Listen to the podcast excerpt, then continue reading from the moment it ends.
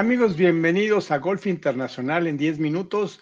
Mi nombre es Alfredo Sánchez Gaitán y saludo con mucho gusto a Mauricio Durazo en una semana en donde hay interesantes cambios a nivel mundial. Dos australianos por el lado de los caballeros pasan al número dos del mundo y también por las damas Minji Lee y por supuesto que nos referimos a Cameron Smith, ganador del Open. Mauricio, muchas cosas que comentar, muy interesante esta edición número 150 de uno de los cuatro grandes del golf. ¿Cómo estás? ¿Qué tal, Alfredo? Eh, pues rápidamente, si hay que eh, analizar esta victoria verdaderamente eh, impresionante, no quedó a deber nada el torneo, en realidad respondió toda la expectativa que se había generado alrededor del mismo. Y bueno, vamos a decir primero que una de las figuras Tiger Woods en 30 horas vio derrumbado su sueño y su expectativa de una muy buena actuación al no pasar el corte y ni siquiera estar preparado para ello. Un derrame de lágrimas en el hoyo 18, ni siquiera se detuvo para la foto clásica en el puente Swilcan. Así que un adiós muy rápido, eh, repentino y muy abrupto y muy brusco para eh, Tiger Woods, que iba a ser una de las figuras absolutamente del torneo. La otra, iba a ser Rory McIlroy. Rory McIlroy que llegó con tantos momios a su favor, con toda eh, la inercia del buen juego que tiene, jugando una primera ronda espectacular de 66 golpes, tomando el liderato, eh, pues al lado de Victor Hovland, que fue una de las figuras que surgieron ya como un, eh, potente jugador que puede contender en cualquier lugar del mundo, este Victor Hovland. Así que Rory McIlroy fue otra de las figuras eh, cuyos sueños se vieron destrozados. Así lo mencionaba Lee Treviño, eh, eh, el, el, fairway, el amplísimo fairway del hoyo 18. Él decía, este es el bulevar de los sueños rotos, porque aquí caen mucho más de los que ganan. Y bueno, el turno para ganar fue para este Cameron Smith, que viniendo desde atrás y de una desventaja de cuatro golpes, labró una ronda fantástica, quizá eh, eh, pues ni siquiera soñando Cameron Smith iba a pensar que iba a disparar 64 golpes, 8 bajo par y llevarse a todo el field eh, en este camino hacia su primer torneo major, que además lo convierte en el segundo jugador, además de Jack Nicklaus, que gana el Players Championship y que gana el Open Championship en el mismo año. Trepa al número 2 del mundo de esta manera inusitada para Cameron Smith y bueno, y se coloca ya atrasito de, del número uno, eh, que también estuvo en contención. Por ahora nadie se lo discute, que es Scotty Scheffler. Un torneo absolutamente espectacular en St. Andrews, con scores muy bajos, eh, eh, con Cameron Smith empatando la marca de mayores golpes bajo par en un torneo major de 20 bajo par. Y como lo habían hecho anteriormente, Henrik Stenson en el Open Championship, Dustin Johnson en el Masters y Jason Day en el PGA Championship. Y también igual al 64, el 8 bajo par, como el, la mayor cantidad de golpes bajo par para un ganador en el, la última ronda de un torneo mayor. Así que este Cameron Smith iguala con Henrik Stenson, repito, que había ganado con 8 bajo par en 2016 cuando le ganó a Phil Mickelson Gary Player, que ganó también en el Masters de 78, tirando 8 bajo par. Y antes que ellos, el primero en hacerlo fue Johnny Miller en el US Open en 1973. Así que una semana de imponer récords y Rory McIlroy lamentablemente no pudo ni siquiera molestarse, realmente estaba, no sé, eh, pues elogio tras elogios del, del buen golf que hizo Cameron Smith, el mago con el Potter Alfredo en este domingo, invocó desde todas las distancias.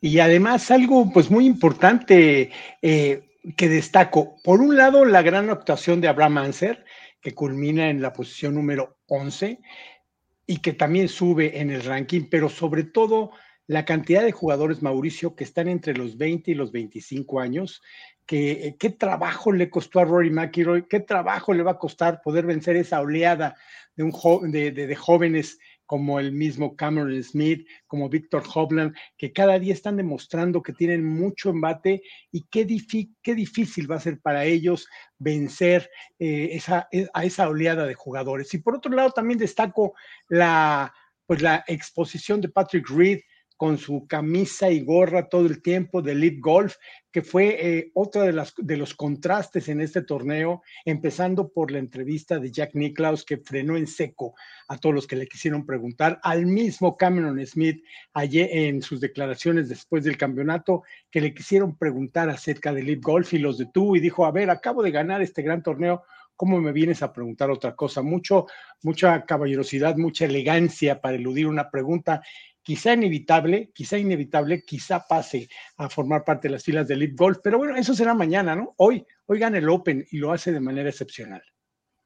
Y bueno, Alfredo, te tengo otro dato interesantísimo. Ahora que estás mencionando a los jugadores que vienen empujando fuertemente, es la primera vez que cuatro jugadores abajo de 30 años ganan los cuatro torneos mayores. Así tenemos a Scotty Scheffler, Justin Thomas, eh, eh, Cameron Smith y, y, el que acaba de ganar eh, precisamente el US Open, que es Matthew Fitzpatrick. Los cuatro tienen menos de 30 años. Esto nunca había sucedido y esto te está mostrando el futuro del golf, el surgimiento de Victor Hovland como un jugador potente, un jugador de torneos mayores. Y adivinen quién fue la otra figura, Cameron Young Cameron Young a punto de ganar el torneo, cerrando con Águila en el hoyo 18 en su primer eh, Open Championship. Este es de los héroes desconocidos que a punto están de ganar el torneo, como han sucedido otras figuras en el pasado, figuras que se han difuminado, pero Cameron Young puede ser una de estas siguientes figuras, Alfredo, en este año de novato que está teniendo, porque se quedó en segundo lugar solitario con 19 bajo par y vaya, exhibición porque estuvo contestando cada uno de los golpes de Cameron Smith. Fue duelo entre los nombres Cameron y dejaron al, para el final, digamos, para el lucimiento que nunca llegó al grupo de Rory y Víctor Hovland. Todo el mundo pensó que ahí estaba decidiéndose el campeonato, mas no lo fue así. Así fue con un, Open eh, que trajo lo insospechado, trajo emociones increíbles, trajo realmente todo ese fulgor y todo ese esplendor de, del juego este que tanto nos apasiona, Alfredo. Bien, Mauricio, pues así se escribe la historia del Open y por lo tanto también en California la victoria de Chet Reavy en el Barracuda Championship, que pues evidentemente no tiene los reflectores de un torneo mayor, pero también importante victoria de este jugador norteamericano. Y como lo mencioné, Alfredo, la historia detrás de este título, como lo mencioné en la crónica, es la decisión que tomó Alex Noren, el jugador de Suecia, que estando a principios de semana en St. Andrews y siendo el número uno en el alternate, como alterno para entrar al field, eh, pues habían pasado cinco días sin que ningún jugador se retirara. Y él decidió, me tengo que ir a California porque ahí tengo lugar en el Barracuda Championship y siento que puedo jugar bien. Una desilusión fue cuando supo que principios del primer día Justin Rose lamentablemente se retira y él quizá pensó de haberme quedado en St. Andrews estaría jugando el Open Championship. Sin embargo, rápidamente con su buen juego olvidó pues aquellas dudas que tuvo de, de esa decisión y finaliza en segundo lugar. Esto es una gran historia también, Alfredo, porque tienes en determinado momento 10 minutos para tomar una decisión tan importante como la que tomó Alex Noren. Bueno, pues también 10 minutos son los que estamos por concluir. Finalmente, gran tercer lugar de la mexicana María Fassi en un torneo, pues en Michigan, al lado de Stacy Lewis, muy particular en parejas, muy interesante. Así es, esto equivale al Zurich Classic que se juega en parejas, los hombres eh, y, lo importante para Stacy Lewis y, María Fassi es que si bien no tiene, no, no puntos como el torneo de caballeros para el ranking, pero sí para los, el puntaje de la clasificación del CME, que es el equivalente a la FedEx en, eh, en la LPGA. Así que María Fassi estaba por ahí del 140 y de un salto hasta el número ochenta y tantos. Es decir, para ella fue muy positivo porque ya la mete nuevamente en la clasificación, ya tendrá derecho a torneos muy relevantes. Así que María Fassi y Stacy Lewis, tirando un 59, se mete en el tercer lugar. Y bueno, las indiscutibles, hay que decirlo, Jennifer Cupcho, Invencibles, junto con Lisette Salas. Ahí tienes una gran pareja para la futura Copa Solheim, un acoplamiento extraordinario y bueno, pues el triunfo indiscutible. Y hay que decirlo también, Alfredo, que no se nos pase que Annika Sorenstam decidió jugar. Quiere decir que se está animando más, está haciendo, está viendo que no puede dejar de estar en competencia y eso es muy positivo, Alfredo, para mucha gente que todavía admira a esta legendaria jugadora de Suecia, Annika Sorenstam.